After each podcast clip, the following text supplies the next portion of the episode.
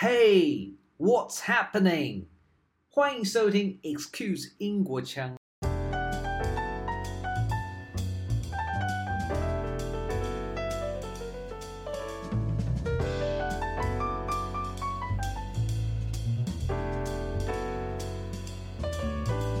Dick Brussel，他是开始伦敦鸡尾酒文艺复兴的人。大家做的事情，我们今天回过头去看，你会觉得啊，好，不就是理所当然的事情吗？譬如说，他倡导什么，就是我们调鸡尾酒用的果汁要用现榨果汁，而不是用瓶装的果汁。然后，譬如说，冰块要用纯水去做，冰块非常重要，你不能随便就是用用一般的水去做冰块。然后，譬如说，鸡尾酒的杯子你要先冰杯。了解一个国家可以从很多面向。如果是英国呢，车迷会说 Mini Cooper、Land Rover，甚至 Aston Martin。时尚迷想到 Burberry、Vivienne Westwood、Hunter 或 Doc Martens。历史会想到英国皇室、大英帝国、庞德、福尔摩斯等等。可是如果从酒来了解英国呢？伦敦银行家 Slash 畅销书《微醺伦敦》的作者。是 Lisa Huang，她拥有伦敦 Wine and Spirit Education Trust 葡萄酒与烈酒教育基金会 A K W S E T 的烈酒证照。旅居英国多年的他，白天在金融城打拼，夜幕低垂时，摇身一变成文化观察家。威士忌、鸡尾酒、旅行和生活美学都是他不可割舍的爱。Excuse 英国腔，很荣幸今天能听 Lisa 分享她的新书。微醺伦敦，Hello Lisa，这几年感觉周围不少人开始拥抱斜杠人生，Slasher 的态度，追求兴趣结合职业。我非常好奇你是怎么样踏入品酒的行列？你到伦敦前就喜欢品酒了吗？还有就是你后来从银行家的身份逐渐拿到烈酒证照，到出版你的第一本书，这个心路历程可以跟大家分享一下吗？其实。呃，我在还没来英国之前，我就很喜欢酒，然后我最喜欢的是 whisky。我那时候年纪，因为 whisky 通常是大家觉得好像是比较你要有点人生历练，然后就是你知道，就是才会比较世故一点。对对对。然后我那时候也不知道，就是我年纪很轻，二十多岁的时候，我就很喜欢 whisky。那其实那也是其中一个原因，为什么我决定来英国念书。然后。哦对对对，因为因为苏格兰嘛，然后其实那时候我有申请爱丁堡大学，嗯、然后后来呃我就拿到爱丁堡大学跟 Durham 呃我不知道翻成中文什么杜杜伦吗？Durham University 两个学校 MBA 的 offer，然后后来我选了 Durham，、嗯、但 Durham 在北北英格兰，嗯，所以他其实他呃他到爱丁堡是一个钟头的火车，然后到伦敦反而是两个钟头的火车，所以大家有点概念，它是很偏北，嗯哼。Wow. 对，然后我我我我记得，呃，就是我我先来念 Pre MBA，然后最后一次就是呃上课老师叫我们做 presentation，然后他就说，哎，你们自己随便选主题，嗯，那那时候就他就说，你就你就选自己喜欢的，然后那时候我就，哎，我我不知道嘉佑来英国念书的时候，你记不记得第一次去 pub 的那个那个嗯情景，嗯，就是。我我记得我们那时候就是我们去 pub，然后我们就很习惯就坐在那个餐就桌桌上，然后就等着那个服务生来帮我们点点喝的这样。哦。就 等了老半天，就发现没有人来哦，哎，都没有人来。然后我就看说，哎，怎么大家好像都都跑去那个吧台前面，然后一堆人站在那边，然后等着在点东西。哦。然后我才发现说，哦，原来原来在英国的 pub 是你是要去吧台前面点东西的，不会有人来这边跟你问说，哎，你要喝什么这样。那其实是我第一第一次对英国文化有一个就是呃不能算 shock，但是就觉得哇怎么很不一样。嗯、然后还有因为我是二零零六年的时候来英国的，哦，所以那时候英国还没有禁烟哦。然后呢，哇，你知道那个 pub 走进去啊，那个地毯呐、啊，你都会觉得那个烟味好像吸附在那个地毯上，因为你知道就是，然后那时候就是就是那个那个。走进去的那个感觉，就让我觉得哇，就是完全你到一个非常非常英国的呃时空这样。然后我就做了那个 presentation，因为我要做那个 presentation，我就去做很多研究啊，然后才发现说哦，原来原来呃 pub 在英国的那个社区里面呢，它其实就是呃就是是怎么说？台湾人可能会去咖啡店嘛，就你跟朋友 hang out 的时候，你可能约咖啡店。嗯、但是在英国没有，他们都是约 pub，然后 pub 早上就开门了，呃、因为我们在台湾，我们对喝酒的地方就觉得说，哦，应该要晚上傍晚之后才开门这样。嗯、对，没有英国 pub 就早上十点十一点就开门，因为他们还要 serve 中餐这样。哦。我就觉得说，哦，然后我就觉得说，哎，哎，怎么好不一样哦？然后，然后我就做那 presentation，嗯，那结果老师给我的 feedback 非常的好。但不是我的英文好，因为我那时候才来两三个月英英国，那我觉得那是我第一次感觉到说，当当你在做一个你有热忱的东西，然后跟大家分享的时候，其实呃受众是会感受得到，他们会感受得到你的热忱。那我觉得那是我第一次就是呃做一件关于跟酒有关的事情，然后发现自己很 enjoy，然后也发现说，哎。听的人也很喜欢。那后来.嗯，后来我零七年就毕业之后，我就我就到伦敦工作嘛，然后进了金融业，不是进金融业了。我在台湾的时候就就是在金融业。嗯、uh. 嗯，那我嗯在英国呢，我发现就是大家很注重生活跟工作之间的平衡。嗯，就是呃，你你你你下班之后，大家都会就是。因为下班你可以就是蛮准时下班，然后你下班后你可以培养自己的兴趣。嗯，那那因为我很喜欢酒嘛，然后我也很喜欢 whisky 啊，特别喜欢。那我就呃会在这边参加很多就是酒类的，就是呃 testing 就是活动。嗯，那那我就发现呐、啊，因为英国人的行销非常厉害，他们 marketing 很强，所以我就发现，哎、嗯，我去参加酒类活动非常的有趣，就是他们他们。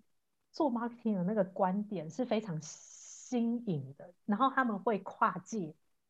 譬如说，我参加过一场 testing，、啊、因为是 whis 呃是 whisky testing 哦，但是他们找来的是嗯爱马仕的前调香师做香水.对，然后对，他是用香气教你去呃欣赏威士忌，因为威士忌它有非常嗯多层次的香气，然后。嗯然后那个就是让我觉得说，哇，原来你可以用很多不一样的面向去看，去去看酒。然后还有呃，就每年八月底的时候，我们会有一个 Bank Holiday。然后那个时候在 Notting Hill，呃，诺丁汉丘 Notting Hill 会有一个 Festival。那那个就是呃一个嘉年华会。那那我记得我我去那个参加那个嘉年华会的时候，我整个。大惊讶，因为你看到全部都是 Jamaica，就是讲你家那边啊，对，就是他们喝 rum，然后那个全满街都是黑人哦，然后放的都是那种、嗯、呃黑人的音乐，但是不是美国的那种黑人音乐哦，是像牙买加那种，然后然后然后呢，呃，后来我我就觉得说，哎，为什么？因为 Notting Hill。呃，诺丁汉丘现在那边其实因为伦敦很多区嘛，然后你就会发现不同的族群，大家可能会集中的住的区不太一样。对。那其实现在，嗯，现在黑人比较集中在南边那边。那我就觉得说，哎，那为什么这个 festival 就就会会办在，就是这个嘉年华会会办在 Notting Hill？然后我就去做 research，才发现说，嗯、哦，原来为什么就是嗯，在二次世界大战结束的时候啊。因为其实那时候英国很多年轻人就是战死沙场，所以其实整个国家是缺乏劳动力的。嗯、那那时候呢，呃，他们就从他们的殖民地就是带来了运来，也不能说运来，就很多很多就是呃，像比如说印度人啊，然后呃黑人啊，他们那时候就来到英国。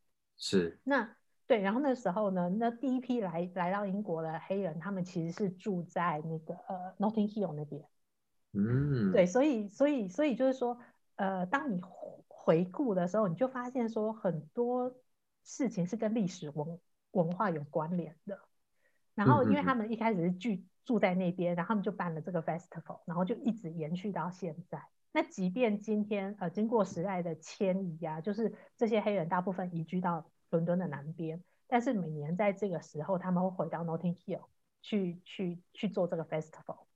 嗯，那。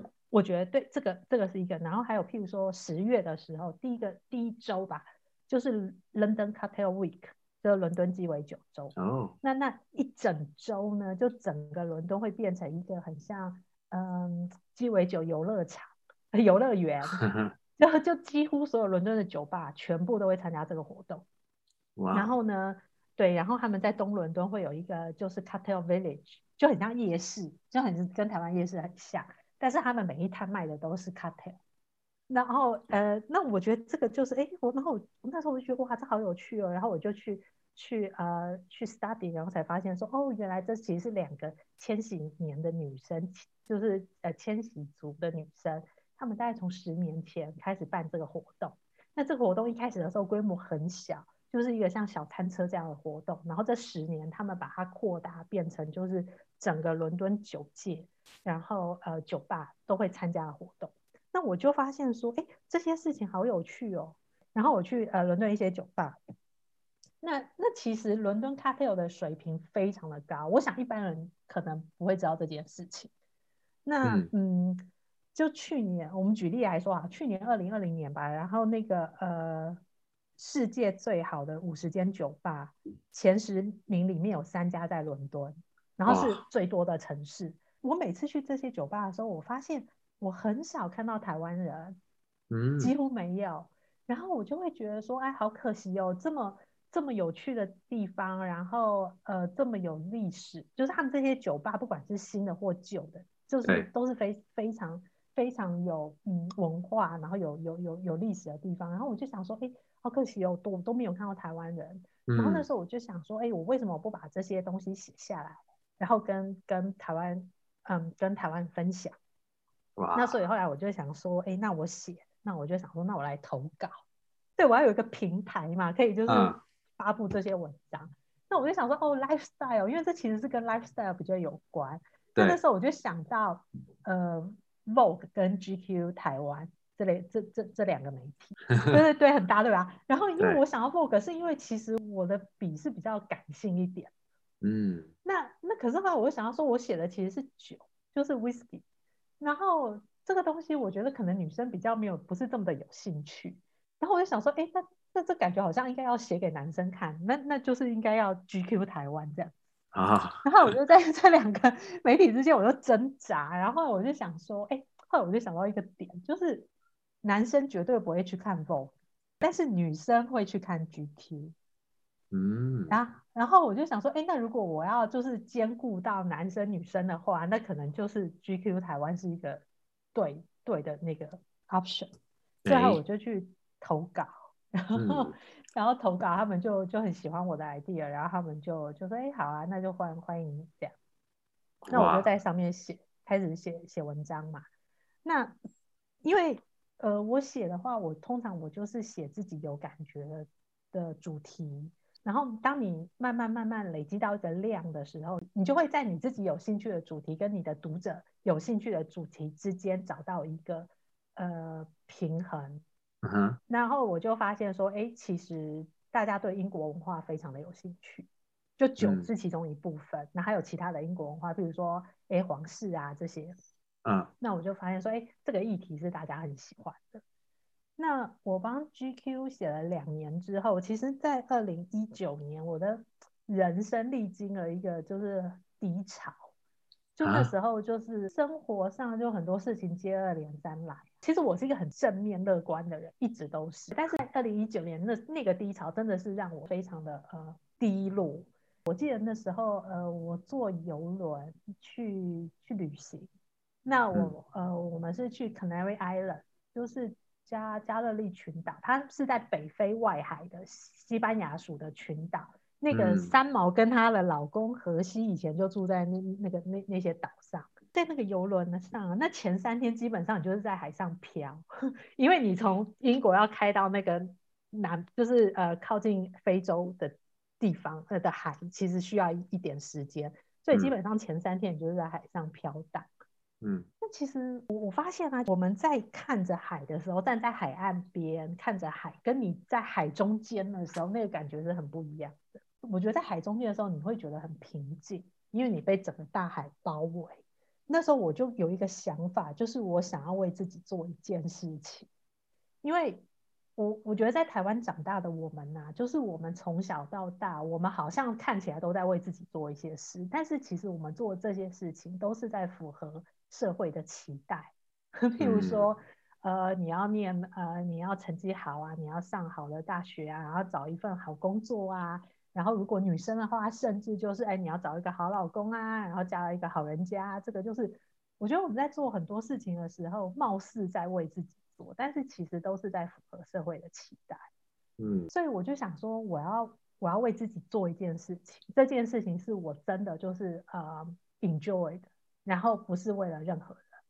所以我在那个、嗯、就是在那个诶游轮上，我就想说，好，我要写这本书《微醺伦敦》，然后我就把整个 proposal 写好，就是在在我旅行的那两两个两个礼拜，我就把 proposal 写好，然后后来我就嗯。呃去呃出版社投稿嘛，然后他们非常的喜欢，所以后来就嗯，嗯，在二零二零年三月初的时候，我的书《微醺伦敦》就就上市。那其实上市之后，通常会有就是签书会啊，然后一连串的宣传活动。可是我觉得命运就是很捉弄人哦，嗯、就是 COVID。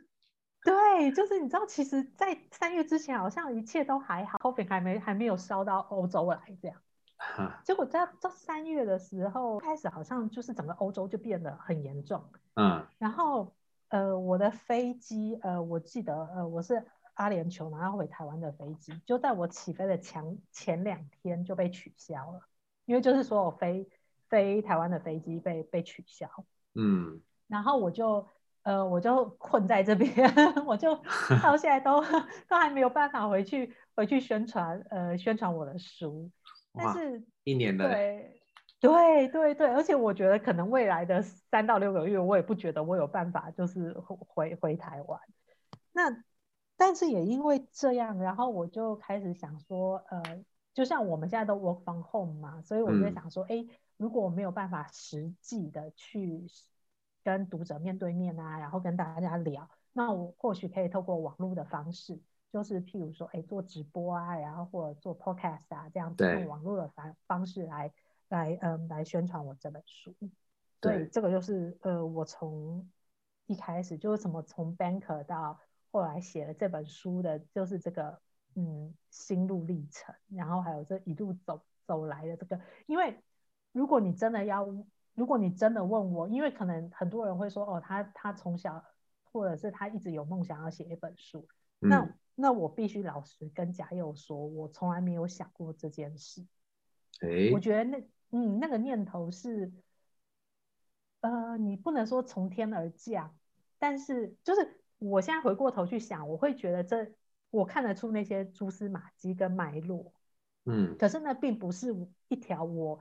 从以前就一直铺好的路，嗯，所以，所以我想要跟大家分享的是说，呃，我们都被教导就是要走在一条计划好的路上，因为在台湾受教育的我们就是这样，就是你要走在一条看得到未来，然后计划好的这个路上。嗯，那当我们很 focus 在这条路上的时候，或许我们会忽略到一些出现在你眼前的机会，我们会选择。忽略它，因为我们会觉得说，哦，这不是，这不是我原来走的这条路啊，这不是我本来计划中该发生的事情。是，但嗯，但我想要鼓励大家是说，呃，我们要就在走这个路，走在路上的时候，我们要多多注意沿途的风光，哦，因为其实那个才是最重要的。然后 maybe 你会看到一条小径，然后你觉得那条小径看起来好像很有趣，但是你不知道那条小径会通去哪里。我会鼓励大家相信你自己的直觉，嗯、然后你就往那条小径走过去。或许你你你会走到一个完全不一样的目的地，但是这个过程，呃，绝对是才是重点，而不是你到底走到哪里。对，嗯，就是照着自己的感觉走，慢慢累积，也许哪一条路会为你开启。对我，我觉得，我觉得完全是是嘉佑说了，就是就像你说的这样，就是说我是慢慢累积累积，然后文章数到了一定的量之后，我就有办法去分析说，呃，怎么样的题材是读者会有兴趣的。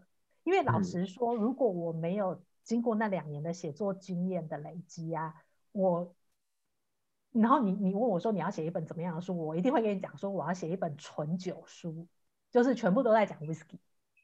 因为这是我自己的兴趣，然后，然后后来我就发现说，哎，哎，其实大家真的喝酒这的时候，并没有想要学那么多硬知识，好？就是说并没有想要知道这个制成是怎么样，然后就是没有。嗯、那大家反而会觉得说，呃，文化、旅行、酒这三个东西结合起来，我觉得是大家最有兴趣的。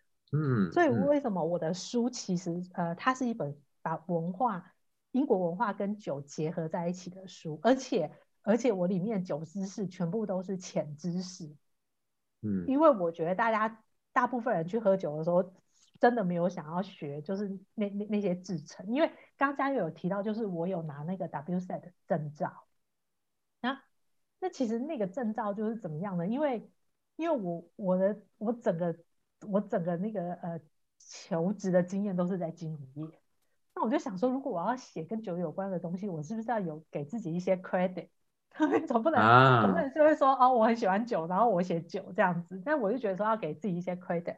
嗯、然后我那那这个 WSET 它其实是一个基本上在伦敦酒界工作的从业人员哦，就即便就是在 wine shop 卖卖卖酒的这些 staff，、嗯、几乎全部全部都是 WSET 训练出来的。我觉得这一点呢，它非常有趣哦。它它其实现在呃已经变成全世界最大的酒类教育机构，就每年大概有十万人，全球十万人在这个机构上课，然后拿证照。那大概有八成以上都是在海外市场，就是非英国。嗯，那。嗯那因为其实他一开始的时候，他其实是个葡萄酒的教育机构，他也会教一些烈酒，但是他主要是以葡萄酒为主。我也喜欢 wine，但是我对 wine 没有那种就是没有 passion，就是对对对对对，我没有到 passion 到想说我要去研究他的知识，就是说他怎么这是对，嗯。那结果有一年呢，他们就开从那一年开始，他们就把烈酒跟 wine 分开。烈酒就包含，譬如说 whisky 啊、琴酒啊、呃伏特加，然后呃干邑呀、兰兰姆酒这些算，就酒精浓度高的那个叫烈酒。嗯，那那有一年他们就把它分开，然后分开的时候我就想说啊，太棒了，因为这样我只要 case 我上烈酒就好，我就不用上葡萄酒。嗯嗯嗯嗯，对，然后我就去我就去上上上那个课，所以呃那。那其实那个上课也蛮有趣的哦，他大概你报名完之后，他就会把课本寄来给你，哦，oh. 然后课本就厚厚的两两大本。那那因为 因为我男朋友他在呃酒界工作嘛，他是呃 whisky 的品牌大使在英国。Uh. 那那他那时候他就说，哎，你是不是看拿到课本？我说对。然后他就说，你课本拿来给我看一下。然后我就给他看，因为我那时候我报的是中级版，他们那时候最高烈酒只有到中级。然后后来我就给他看课本，他就这样翻一翻，跟我说：“我跟你讲，我觉得你考不过。”然后我就想说：“哎，你这太小看我们台湾人考试的功力了吧？” 我怎么可能考不过？然后我就想说，我就说不会，我觉得我考得过。他说：“嗯，OK，Let's see。”然后后来我就，然后我就在家念了，我们就就念念念。那你知道我们最后一个礼拜去上课，上课的时候老师其实什么都没有教。因为他觉得我课本早就给你，你不是应该早就应该在家自己念完了吗？嗯、然后我们去上课主要的目的就是试这些酒，因为其实酒这个东西你就是要喝了才是才才才算真的，就是你你看书看一百遍，然后你都没有喝过，那其实就是就是空有理论，对，不是纯理论，嗯，对对对，所以酒就是要喝了才算，所以基本上我们每天都在试酒，就是你从早上九点到下午五点。然后，那那那你要想，我们是我上的是烈酒课哦，所以我们就是从一大早，你可能就要开始试 vodka，然后请酒这一些，然后试完五天之后就直接考试。那这样只有微醺伦敦吗？这样不是？没有，但是我们会把它吐出来，因为你真的没有办法，就是把就是对，就是喝，就是全部喝下去。哦，OK。那个那个最 challenge 的部分是，你怎么有办法在试酒试了五天之后，然后还就是直接考试？因为他没有说，哎、啊欸，他没有说，那你回家休息了两个礼拜再来考。哦，对，然后 但但也因为念了那个课，我就发现那硬知识真的太多了，然后大家真的、嗯、大部分人是不会有兴趣知道，譬如说这个是用什么酵母去发酵做出来的。对，那可以查书就可以知道了。真的，真的，所以后来我发现说，嗯、呃，其实最重要的是怎么样，是引起大家的兴趣。所以我，我我这本书写的就是酒类相关是浅知识，然后呃，然后结合英国文化还有旅游。对，原来这就是 Lisa 的心路历程。嗯，《微醺伦敦》这本书我看过了，非常的有趣。嗯，除了刚刚讲到了一些基础的酒知识之外，还有很多是文化的观察。接下来的问题呢，都来自于这本书的部分章节。如果你了解之后呢，还有兴趣，Lisa 待会也会提说哪里可以买到她的书。嗯，说到英国的文化观察，酒吧绝对是不可以或缺的。可以跟我们聊一下英国酒吧为什么这么特别吗？英国的话，酒吧分成好几种。就是第一种就是 pub，嗯，pub 就是我们看到那种英式 pub，然后可能大家就是呃去呃，他这种这种 pub pub 通常早上十点十一点他就会开嘛，然后开到晚上十一点十二点左右。那这个就是大家下班啊，跟同事啊，或者跟朋友啊去喝一杯的地方。然后这个也是英国人他们从小就是呃，就是每个社区都会有一个就是社区的 pub，然后呢就是邻居大家都会去那边。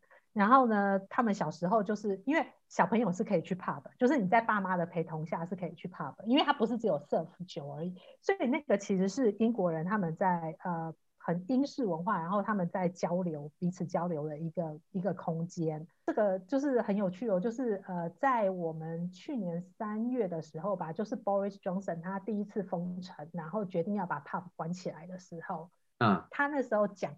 他那时候对全国人民的发言是说：“我真的很抱歉，剥夺了英国人自古以来就被赋予上 pub 的呃的的权利。”嗯，真的。对，因为即便在二次世界大战的时候，pub 是没有关门的。哦。所以你就会知道说，pub 这个对英国人来说是就是他们日常生活的一部分，就好像，嗯、而且英国 pub 的密度是比台湾的那个呃便利商店密度还要高。哇，你就可以想象说，这个真的是他们生活一部分，就好像限制，如果有一天台湾政政府限制人人民说，大家从今天开始都不会都不要去便利商店买东西，那那就不是台湾的。对对对，所以你就可以感感受到说，哦，那个冲击，就那个对英国人民的那个那个冲击有有有多大？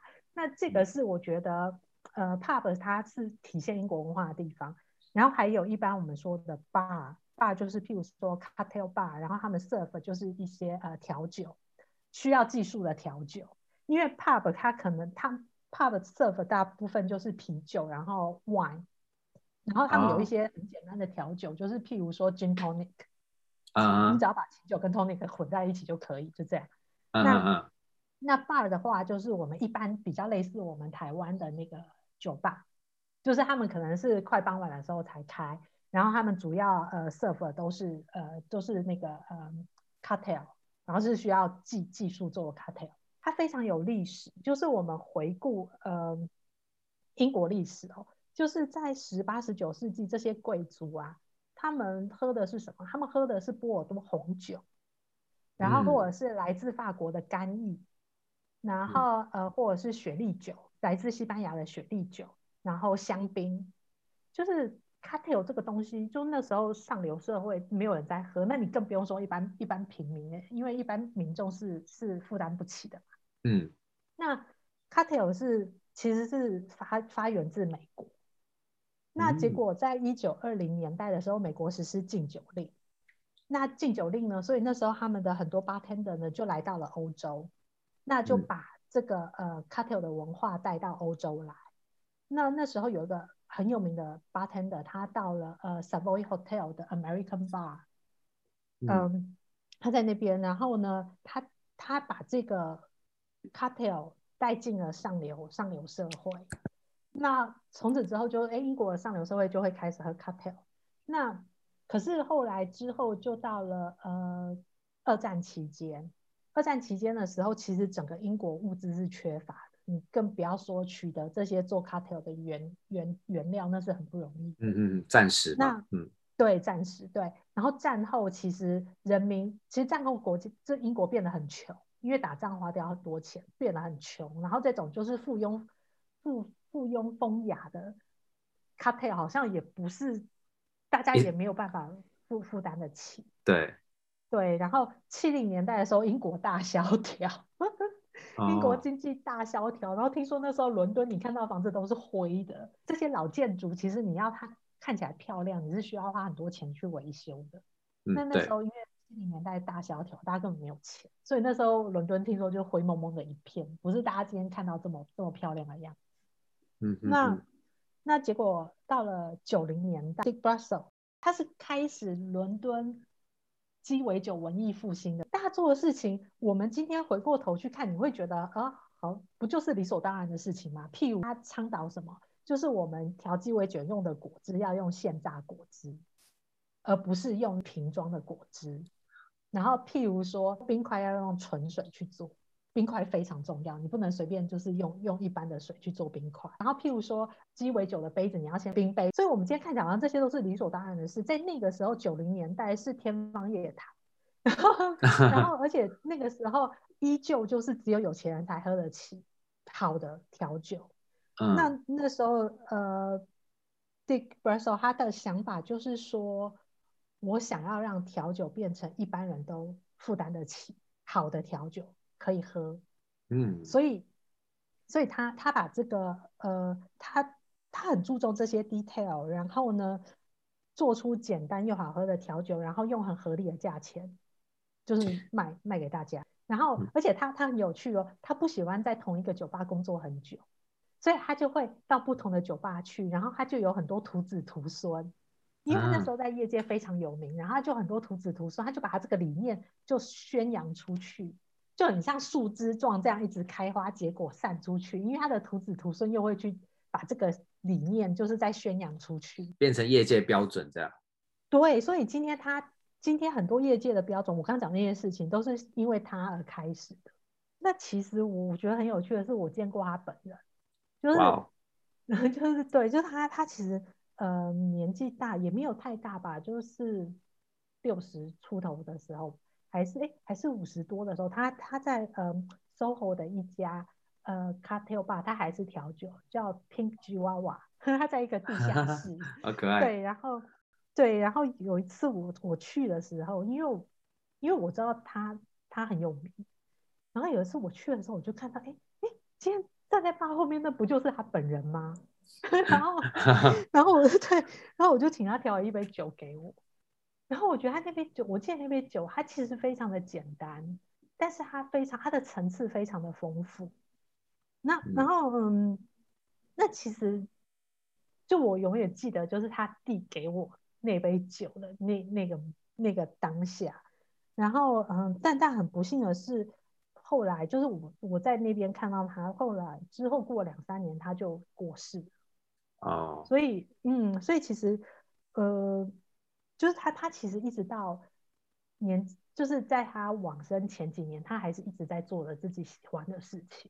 我觉得这个这个是很很不容易的，对对对，嗯嗯，对，所以我觉得这个就是两个，我觉得 pub 跟 bar 为什么嗯很特别的地方，在英国，嗯，听起来真的还蛮不一样，它的文化跟它的精神。那因为现在就是经历了 COVID，你会觉得这样子的文化？这样子这么多年来演进的文化，在嗯、呃，现在当然不能讲疫情后，但是就是疫情慢慢的结束的过程，甚至到以后，它会有一些改变吗？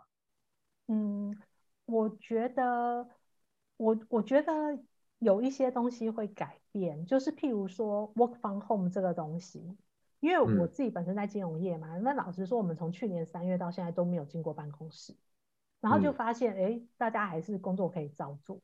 那那那，其实伦敦金融业已经达成一个共识，就算疫情结束恢复正常之后呢，呃，大家不会再每天回去上班了，就是会变成是一个 work from home 跟 office 之间你可以选择。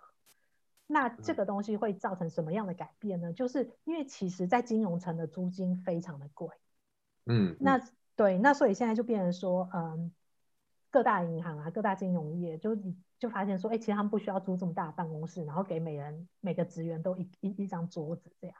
那这个是已经确定是回不去从前。然后还有一个就是说，在金融城呢，嗯，有很多行业是负，因为其实大家去上班，你知道，全伦敦有三十万到四十万的人在金融业工作。那对，那就变成说，这些这些人去工作，中午要去吃饭啊，然后下班要应酬啊。那就是会有很多呃然后譬如说中午你可能休休息的时候，你想要去逛街买东西呀、那就是有很多就是譬如说餐厅啊，然后呃服饰店啊，然后咖啡店啊，酒吧啊，这些都是依附了这个行业呃金融业而生。那如果当大家不用再每天回去上班的时候，我相信那个生态也是会改变。对，嗯、然后呃，那你说这个就不好吗？我觉得也不一定，因为相反的，因为大家 work from home 的时间变多了，所以反而在家里附近的那些小咖啡，譬如说我家附近这边有一家咖啡咖啡店，他平常就卖三明治啊，然后咖啡这样。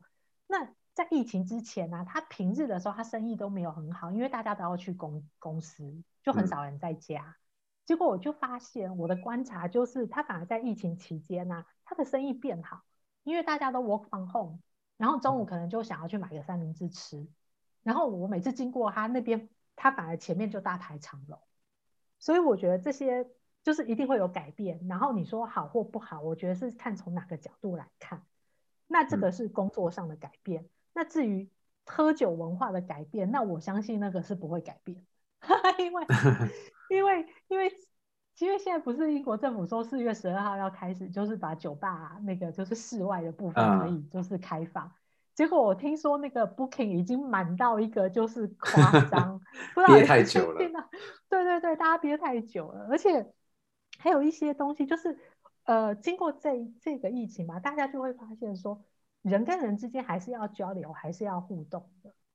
嗯、就是就是我们去酒吧很多的时候，其实是跟朋友交流、跟朋友互动，而倒不是说真的是为了去喝酒的本身。嗯，对对对，所以所以我觉得这个这个部分是不会改变的。我相信等到恢复正常之后，大家照样会去会去餐厅吃饭，然后会 去 会上酒吧喝酒。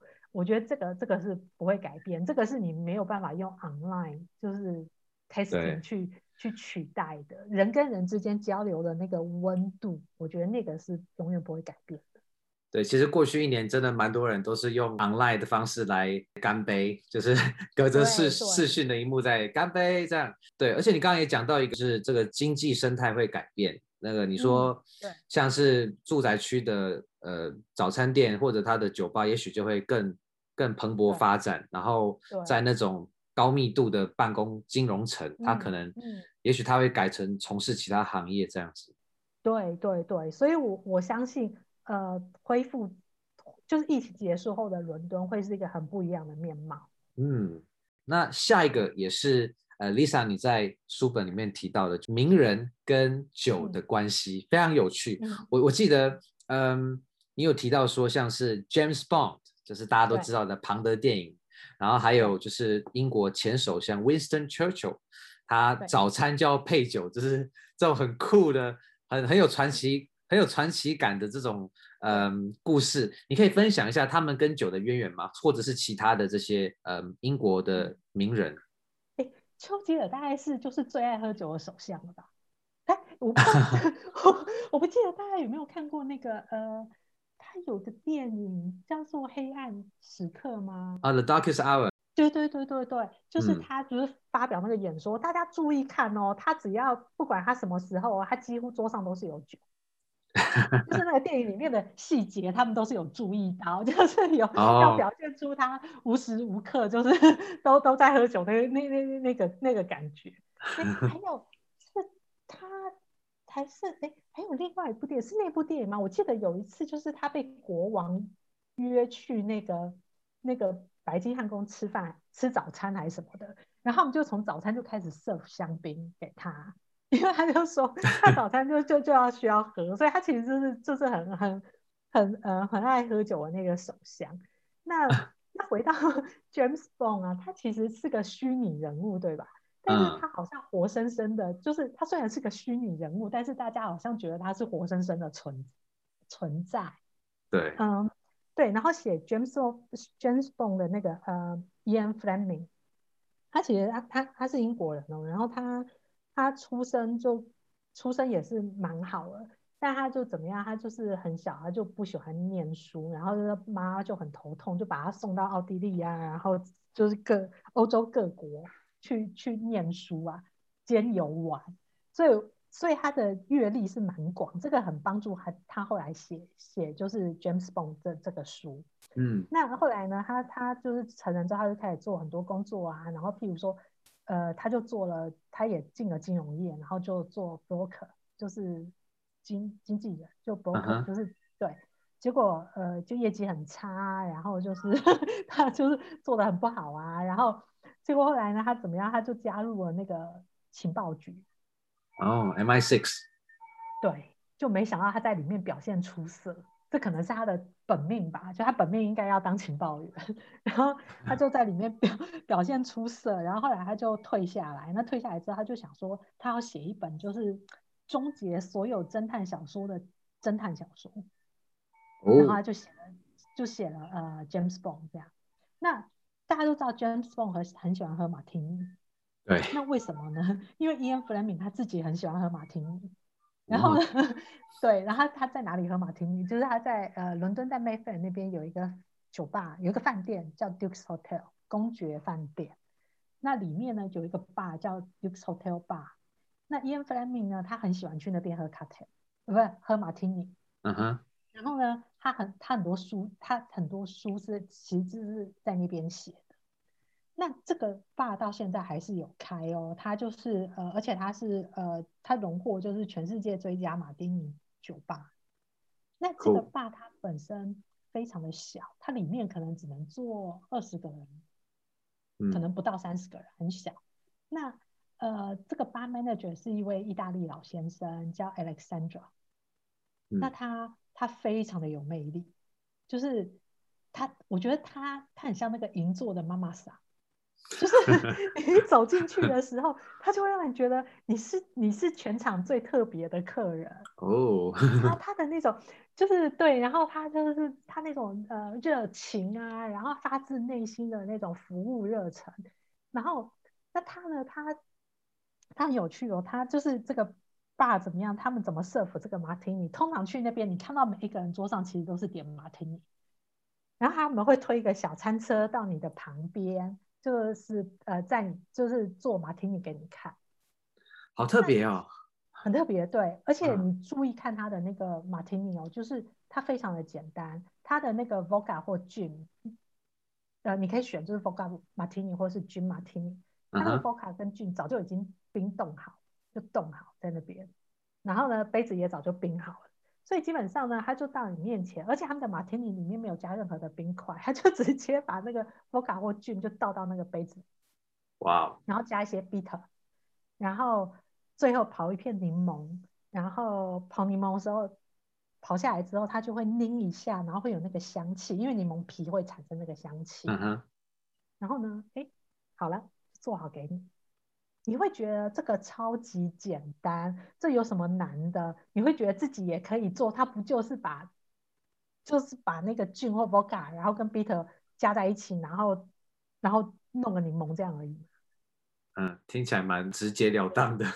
对，可是我后来我发现，越简单的事情你要做得好，其实越需要功力。嗯，因为你很复杂的 cocktail 的话，你可以用很多技巧或花招去掩盖住它。原来的真实的味道，oh. 但是很简单、很纯粹的东西的时候，你真的要功力很深才有办法做得好，毫无遮掩。对，就是毫无遮掩，赤裸裸的，对吧？所以就是你，嗯、你当你赤裸裸的时候，你这个东西就是要够好。然后，那为什么我发现就是说，哎，人家他非常有功力，因为呢，他其实就年纪有点，就是开始已经大了，然后他就他有好几个徒弟，那。那我就发现有一个是他的大弟子，就是他最中意的大徒弟。然后这个大徒弟呢，他平常做其他 cocktail 也是水准非常的好。那后来因为 Alexandra 他慢慢年纪大之后，你就发现有的时候不是他来 serve，是他的大徒弟来。嗯。然后有一次呢，我就喝到他大徒弟做的那个马提尼，他的做法跟他的师傅一模一样，然后他们用的 ingredient 也是一模一样。但是你可以很明显的喝得出来，那个他们两个做的那个差距还是有。哦，嗯，所以最后我后来我就觉得说，哎，这个东西看似简单，但反而真的是很不容易。所以大家如果将来有有机会可以来伦敦的时候，我很推荐，就大家可以去 Duke's Hotel，然后你可以就点一杯马提尼。我我我必须说，就是这些调酒，如果你是在五星级饭店喝，它其实不便宜。但是，但是我觉得我们今天不是要买醉，我们不需要喝多。如果我们只是要一个 experience，就像很多人来伦敦可能会去喝下午茶，那这些下午茶可能也也不是这么的便宜。那我觉得说，哎，如果大家对酒有兴趣啊，对英国文化有英国文化有兴趣的话，下次来伦敦可以去这些非常有历史的酒吧。点一杯调酒，然后试试看，然后感受一下那个氛围。然后如果你很 lucky 的话，那就会是 Alexandro 他亲自做这杯马提尼给你。但如果 如果是他的大弟子做的话呢，你也不要太失望，因为 因为你没有喝过最好的，所以你也会觉得他的大弟子做的那个已经非常非常的好。哦，我需要跟他讲 shaken not stirred 吗？还是他没有，他完全都没有，他既没有 shake 也没有 stir，他就只有把它倒出来。哦，oh. 所以你真的会觉得说，这需要什么技巧？你不过是把那个琴酒或伏特加倒到杯子里呀、啊，但没有，真的就是不一样。内行看门道的地方啊，真的，真的，真的，对，嗯。所以说着说着，我就觉得，哎，我好想去喝一杯，但是我们现在不能去。那你可以在家里用他的那个 ingredient 调调看，说不定你也很接近哦。哦，真的，结果发现我也有很有天分。哦，哎，对啊，你你这样子 lock down 的过程，你会不会发现说，哎，其实我可以做得了一些我平常都在那个 bar 喝的酒？呃，我是反而发现我真的做不了。哎，因为你不要小看他们，他们那些譬如说 syrup，呃，那个叫什么糖糖糖浆，嗯，对，你不要小看那些 syrup，他们全部都是自己做的，所以不是那种，不是我们去超市买来的 syrup。所以那个，我觉得这个就是反而我反而更 appreciate 说，原来有这么多 detail 在里面，嗯、就是一杯一杯调酒，原来有这么多的 detail 在里面，然后是我我我们以前不会去注意的，或者觉得就是理所当然的啊，我就看他把 A 加 B 加 C 调在一起，然后摇一摇，然后就给我了，然后就觉得哎蛮好喝的，但其实没有，他其实那个 A 他们都已经前置作业做过，然后 B 也很多前置作业，嗯、所以我觉得反而是。发现说自己以前真的很幸福，可以喝到这么好的调酒。对，所以就是你看到的并不是他真实的样貌，其实很多努力都是在背后，然后看似简单，其实反而是充满很多学问的。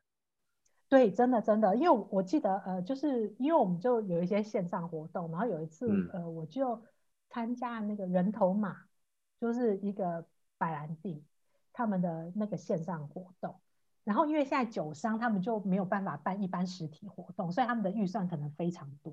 然后我就好像付了 二十磅之类的吧，然后他寄了一大袋的东西来给我，然后里面有 cheese 有 chocolate，然后有什么有那因为那次我那次我们要做四款调酒，然后四款调酒的所有的 ingredient 他都给你了，嗯、然后里面啊就有一个就是呃它是用呃 raspberry。不是 roseberry，啊，它是用一个香草，然后去做成的 syrup。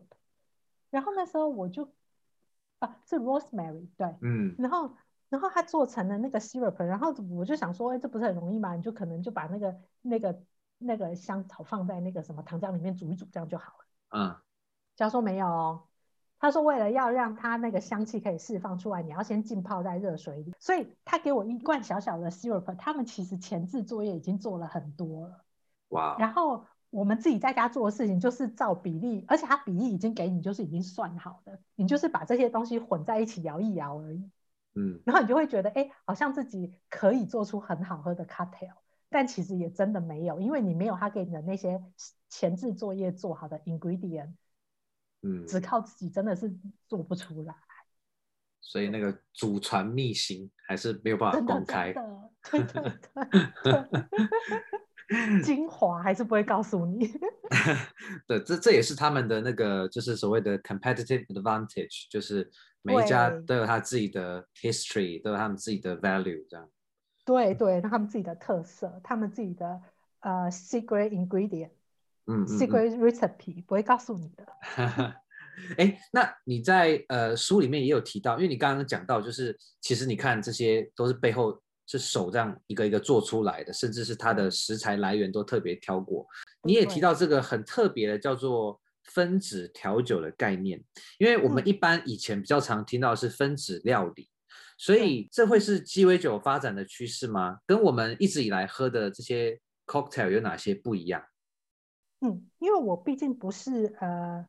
做酒的人，所以我没有办法去解释说他整个怎么做做出来的。但是呢，我可以从消费者的立场跟你，嗯，就是跟大家分享说，哎、嗯，就是我第一次去呃这个酒吧，他他他的那个呃他的 owner 也不是 owner 主理人，对，叫呃 Tony，然后他他是伦敦也是调酒业界就是。非常有名，就是教父级的人物。然后他致力的就是分子调酒，所以他做的是什么？他就是挑战你的味觉跟你的视觉。然后我记得我点的那个 cocktail 是什么？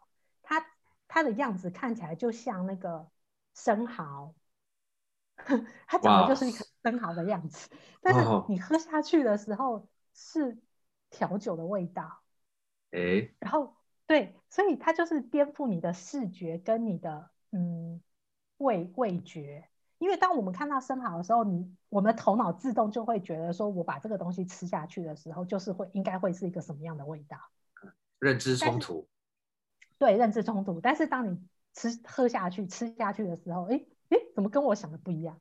所以，啊、所以，所以这个是他们做分子调酒一个呃好玩的地方。那我觉得他他们这样做的时候，就是会变成把。调酒这个东西变成一个艺术，然后变成一个艺术品，嗯、然后会让你觉得呃有趣，因为你每次你就会想说，哎，那我这次看到这个，那它喝起来到底会是什么味道呢？嗯、我看到的形体是长这样子，那它喝起来会是一个什么味道呢？就我觉得这个是呃，这个是分子调酒呃有趣的地方。那现在还是有很多流很多流派，但不是所有的 cocktail 酒吧都在做。分子调酒这一块，但是如果要的话，伦敦有还是有一些酒吧，他们会特别就是 focus 在做分子调酒。嗯，那分子调酒它会比较贵吗？呃，不会，通常这样好了。如果你去一般的五星级饭店的酒吧呢，它一杯调酒可能要二十磅。嗯嗯，然后所以我就觉得大家喝一杯就好，反正就是一个 experience，然后去看一下、uh. 这样对。然后如果你是去一般的。吧，因为还是有很多的吧，它可能很好的吧，它不是在呃五星级的酒酒店里面。那这这些地方，你可能十磅，你就可以喝到一杯很好的调酒。其实十磅的话，呃，可能跟台北的一些酒吧的价钱其实是差不多的。对，其实蛮接近的。对对对对对，所以所以我觉得，呃，伦敦好的地方就是说，你有选择，你不。你不是说一定要去五星级饭店，你才可以喝到很好的调酒，也有很多很好的嗯酒吧在 SOHO 那边，然后在 Shoreditch，那他们的价钱是更更亲民的。对，嗯，对，其实我觉得这就是伦敦它很迷人的地方，就是你要什么样子的级数的，其实都找得到，然后呃，它的多样性不会让你去担心说。你找不到好的东西，总会有你喜欢的，对，对，只是要去发掘。对对对对对，我完全、嗯、完全是这样，对。嗯，所以你会觉得，嗯，比较传统的酒吧它的感觉，你会比较喜欢吗？还是你觉得分子调酒也可以是你一直去的，就是找调酒的地方？诶，其实我觉得有趣哦，就是呃。通常会让我一直回去的酒吧，倒不是酒的本身，而是那个氛围，还有还有他的客人，是我喜欢的。哦，客人，因为，嗯，哦，因为因为我发现，呃，因为后来我会去的酒吧，就是这些都是很好的酒吧嘛。我所谓好，不见得就是说贵，而是说他们的品质，酒的品质都很好，嗯，体验很好。所以。对，所以就变成说酒不是，就变成说我去每一个地方，我都可以喝到很好的酒。但我觉得酒吧有趣的是呢，它会吸引到不一样的客群，就是譬如说，呃，譬如说我们刚刚说的那个 Duke's Hotel，嗯，因为它在 Mayfair，然后呢，它那个它叫公爵酒吧，但它里面的那整个氛围呢就很适合男生。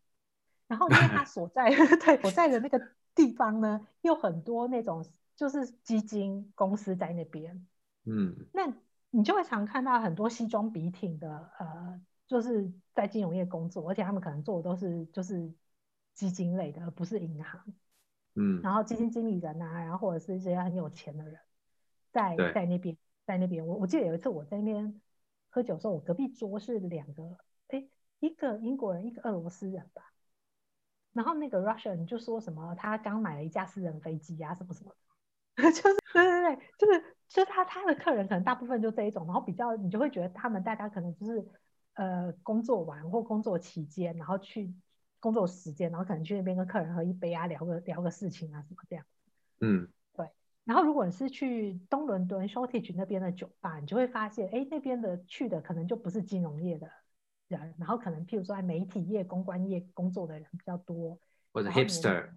对对对对对，然后年龄层再年轻一些。嗯。然后，那我觉得，我觉得会让我一去再去的地方，通常是我觉得那个走进去，我觉得很放松。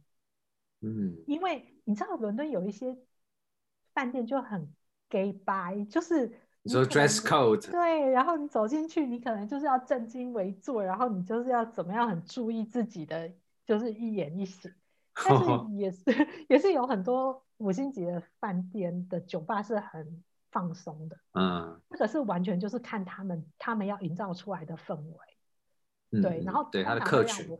对他的客群，然后通常会让我就是一直再回去的，我觉得是让我就是很放松的地方。然后当然前提是大家的酒的品质都是一样好，差不多好。所以，嗯、所以，所以这个问题，我觉得我的答案可能有点就是超乎 超乎你你预期。我在意的是呃人，那这个人包含了就是说他们的服务人员。譬如说，我非常喜欢 Alexandra，嗯，所以即便周四喝马提尼，我就是会一直去去 Alexandra 的 bar。所以我觉得那个就是人吧，就是怎么样的，嗯，怎么样的 bar manager，他就会把他的 bar 打造成一个什么样的氛围，然后就会吸引到怎么样的客人。对，我觉得那个反而是最有趣的。嗯，其实《微醺伦敦》这本书，我从第一页看到最后一页的感觉，就是其实酒它本身。不是酒精，它是嗯，喝酒的那个体验，嗯、包含了酒杯或者是对内部的室内设计，甚至到酒吧的对待人的那种态度，甚至是你刚刚说的，就是周围的人他们谈论的是什么？比如说他是刚买一架飞机，我可能是刚买一个飞机的模型。对 对对对对对。OK，这样很好，因为我们其实今天听 Lisa 讲这么多跟酒有关，它围绕的文化，我相信大家对英国的认识还有很多，像是嗯其他的体验，如比如说英式下午茶，或者是英式的休闲娱乐等等的。嗯、那如果今天要请 Lisa 来呃回答这个假设的问题，因为现在我们都没有办法去英国嘛，那如果人在台湾，可是我又想要能够在比如说一天以内。就是用自己的方式来体验英式的生活，嗯，嗯，你会怎么样建议？像早上很多英国人都会做什么事情，或者是都会一定去哪里？就你会怎么样给这个虚拟的一天的 lifestyle 给个建议？好，首先你早上一起来，你就要吃一个 English breakfast。哦，OK，非常 English。对对对，大家大家如果不知道 English breakfast 是什么，可以上网查一下，你就 Google 那个图片就好了，你就会知道大概是什么，就是豆子，然后跟吐司，然后就是培根或者是香肠，对对对，而且 sausage 是英式香肠，不是台式香肠。哦，对，然后还有那个什么番茄啊，烤一下，然后就是蘑菇炒一炒，就是一个非常大分量的那个 English breakfast。然后呢，那这时候要配什么？要配茶就是 English tea，然后你要加就是呃奶、牛奶跟跟糖，oh. 对，然后 对，然后吃完这个之后，我保证你会会非常非常的饱。然后呢，那大家呃可以这时候，因为英国人他们其实很喜欢阅读，那、嗯、以前的话，他们可能会看报纸。那现在的话，大家我觉得大家可以上网看一下，就是搜寻一下，譬如说皇室最近有什么八卦，这也会让你感觉非常的英国。然后，然后呢，呃，在中午的时候，因为其实其实你早餐吃一个这么大的那个那个 English breakfast，我跟你保证，你中午的时候绝对也不会很饿。然后，然后英国人他们中午会吃什么？他们会吃三明治。哦，而且。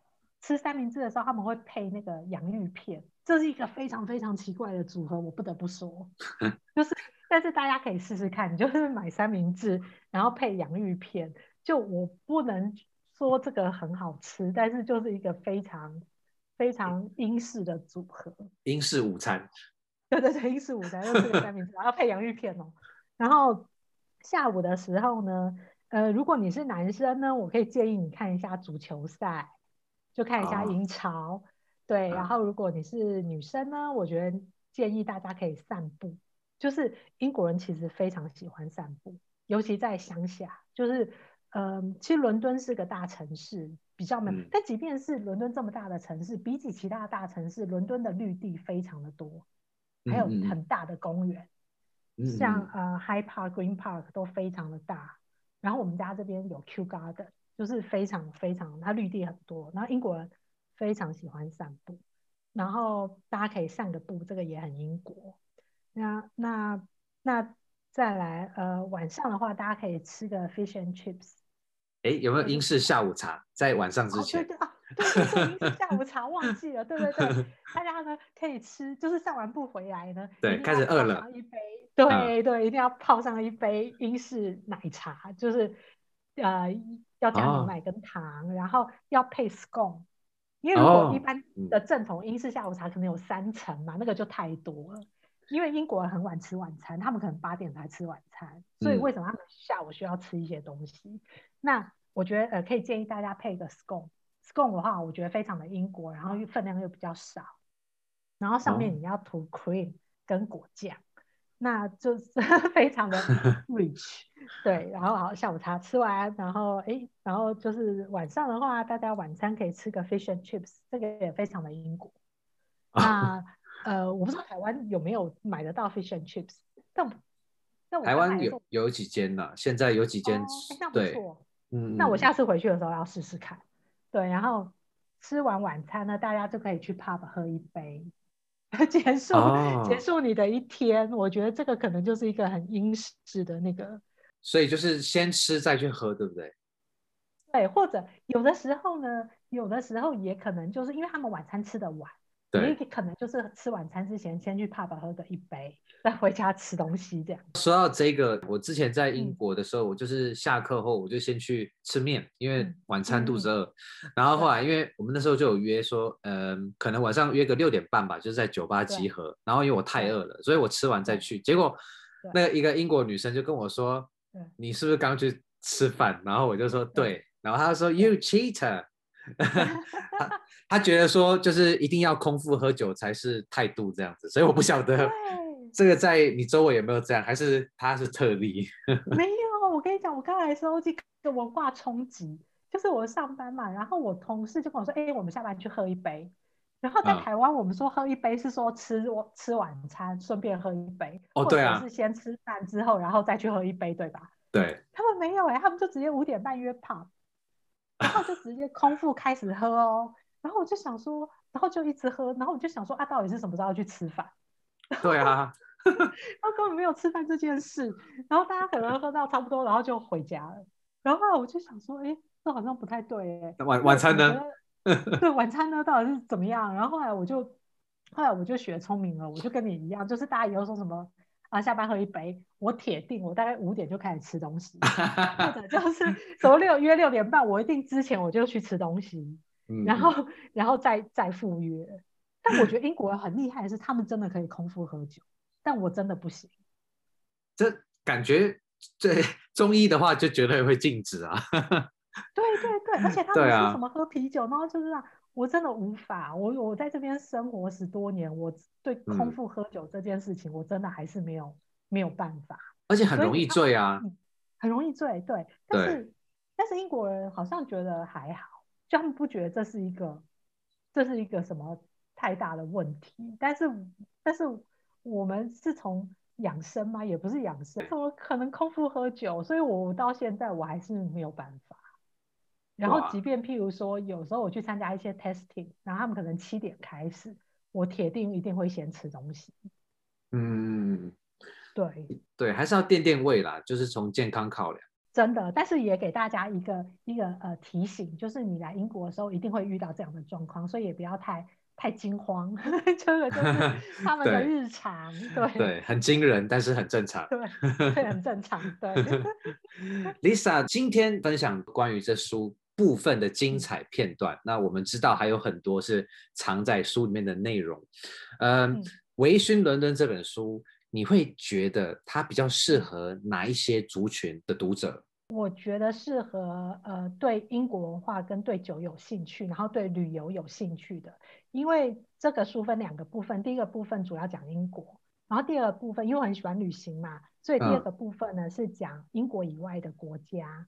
然后呃我我想我写了呃勃艮第，然后波尔多，然后意大利，然后还有呃纽奥良。然后还有瑞士，还有呃伊斯坦堡，哇 Wow，这些地方，对，我去这些地方的时候，呃，我观察到了一些呃当地的人文，然后当然就是每一章都会带到一些酒，然后还有一些跟历史、跟英国呃文化有相关的部分，所以我我会觉得呃对英国文化、对酒跟对旅行有兴趣的朋友，应该会对这本书。呃，也有兴趣，尤其在这个我们没有办法出国旅游的时刻，嗯，可以神游，对，可以神游，对，然后一定要配上一杯。哎、欸，有哎、欸，我其实开始看这本书，我就一直喝红酒，然后后来发现说，哎、应该不是喝那个烈酒嘛，因为你是强调烈酒，可是你也有强调鸡尾酒，对，所以对对对对，嗯、呃，那如果是对于你的著作有兴趣的台湾的我们，嗯、他们可以在哪里购买你的书呢？嗯呃，基本上说网络网络书店都买得到，然后实体书店、网络书店，譬如说博客来啊，然后诚品啊、金石堂啊，然后甚至有一些，因为我很久没有在台湾，然后所以所以有一些什么，我不知道现在台湾年轻人都在网络什么样买书，但是都买得到，然后实体书店也买得到，就是如果你去呃成品啊，都都看得到。嗯，对，我有稍微 Google 一下，发现现在要买到你的书还蛮多管道可以看的。对对对对，所以大家上网一搜，其实就就有。嗯，但是我们还是希望作者可以有机会回到台湾，亲自跟读者相见欢。会会，我一定会回去，然后呃，到时候我们大家就约酒吧见。我所有的活动都会办在酒吧里，就包下来了。对对对，因为就像我刚刚呃，我们在访谈之中我也有说到，我觉得酒这个东西，就你看再再多都是都是空谈，就是喝上一杯，嗯、这个才是最重要的。而且我觉得就是呃，边喝边聊英国文化，其实是非常非常有趣的。感觉已经迫不及待那天的发生了。会会会，我一定会排除万难回台湾，就是跟跟大家呃见面，然后聊英国文化。嗯，结果 quarantine 的两周都在喝酒，啊，真的，真的。OK，我们非常谢谢 Lisa 今天跟 Excuse 英国腔这样这么精辟、这么棒的分享，嗯、也非常的呃 authentic，就是可以让我们了解到您背后是怎么样去想到有这样子的这个概念，然后进一步的去把你自己的历呃历程跟大家用酒的方式又谈文化。还谈这么多，呃，你刚刚讲到欧洲各国的酒相关的，我甚至觉得你的第二本书其实已经已经主题明确了，就是欧欧洲的酒。对我我我其实我在想的第二本书是什么？我想要写跟英国皇室有关的，然后、哦、对，然后因为我发现这个议题大家非常有兴趣，然后因为其实我我本身对呃英国皇室非常有兴趣。然后，所以其实，其实我觉得我这个会是一个一个呃，我会想要写作的方向。嗯，然后我会想办法跟酒连接在一起，就是都要酒就对了。对对对对，就是主轴就是英国，然后跟酒这样。OK，呃，Lisa，Thank you very much，非常谢谢你。谢谢谢谢，Thank you。